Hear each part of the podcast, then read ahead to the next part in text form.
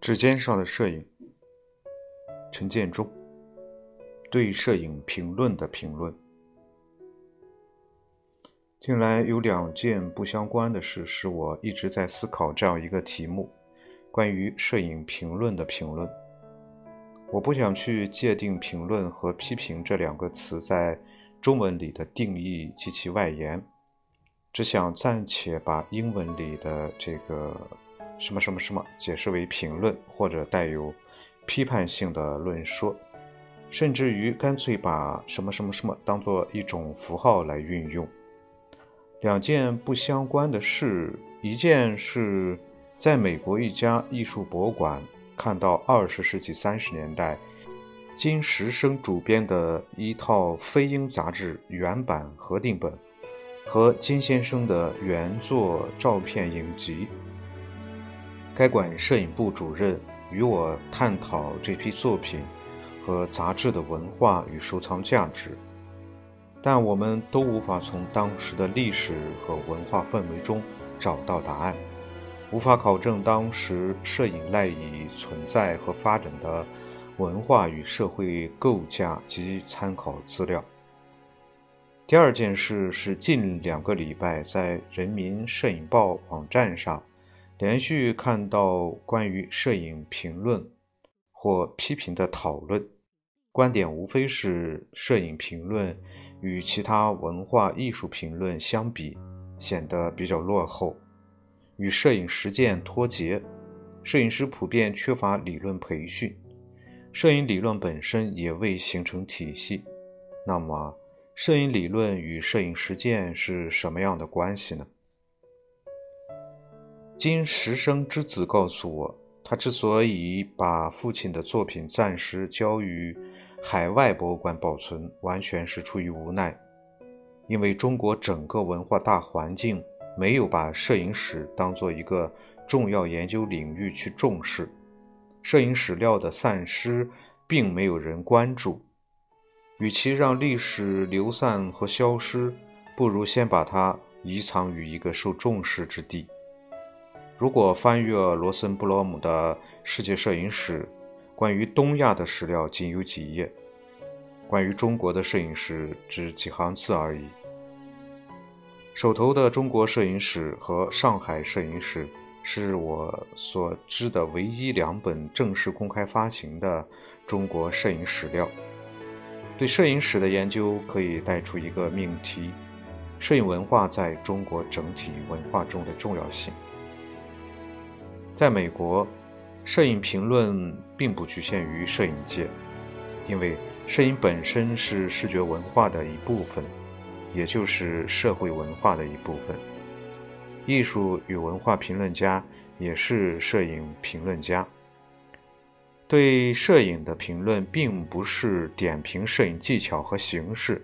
重要的是把摄影放在社会与文化大环境中，分析其视觉文化作用。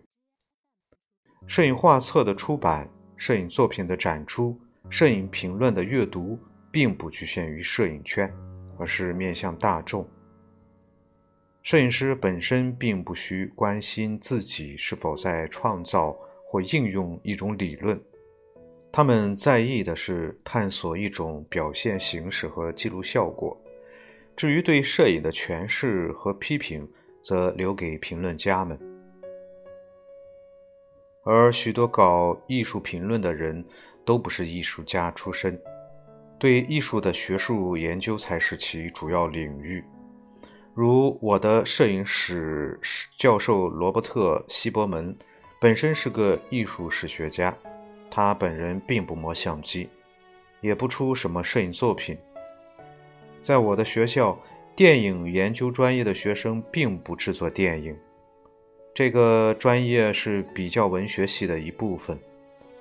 摄影评论和研究领域应用的理论，绝大部分来自文化、哲学和语言学。我仔细地翻阅了许多摄影书籍。发现摄影师出的书不是画册，大都看重技巧和形式探索，而大多数摄影理论都出自文化和哲学领域的学者，如罗兰·巴特、沃尔特·本雅明、苏珊·桑塔格、图卢斯和德里达。回到我的论点，普及摄影理论和评论，并不只是为了提高摄影界的文化水准，更重要的是结合社会现状，向公众普及社会现象背后的政治文化原因，提高摄影的大众视觉传播效果。中国文人历来喜欢把阳春白雪和下里巴人对立起来，把流行与高雅区分开来。摄影界现在也在如此效仿，摄影家自视为一个很高雅的称谓，自认为应该拥有一套自创的理论体系和学术架构。但是，唯有当我们开始把摄影看作一种社会文化行为，一种真正的大众传播媒介，才能使中国的摄影评论具有实用价值，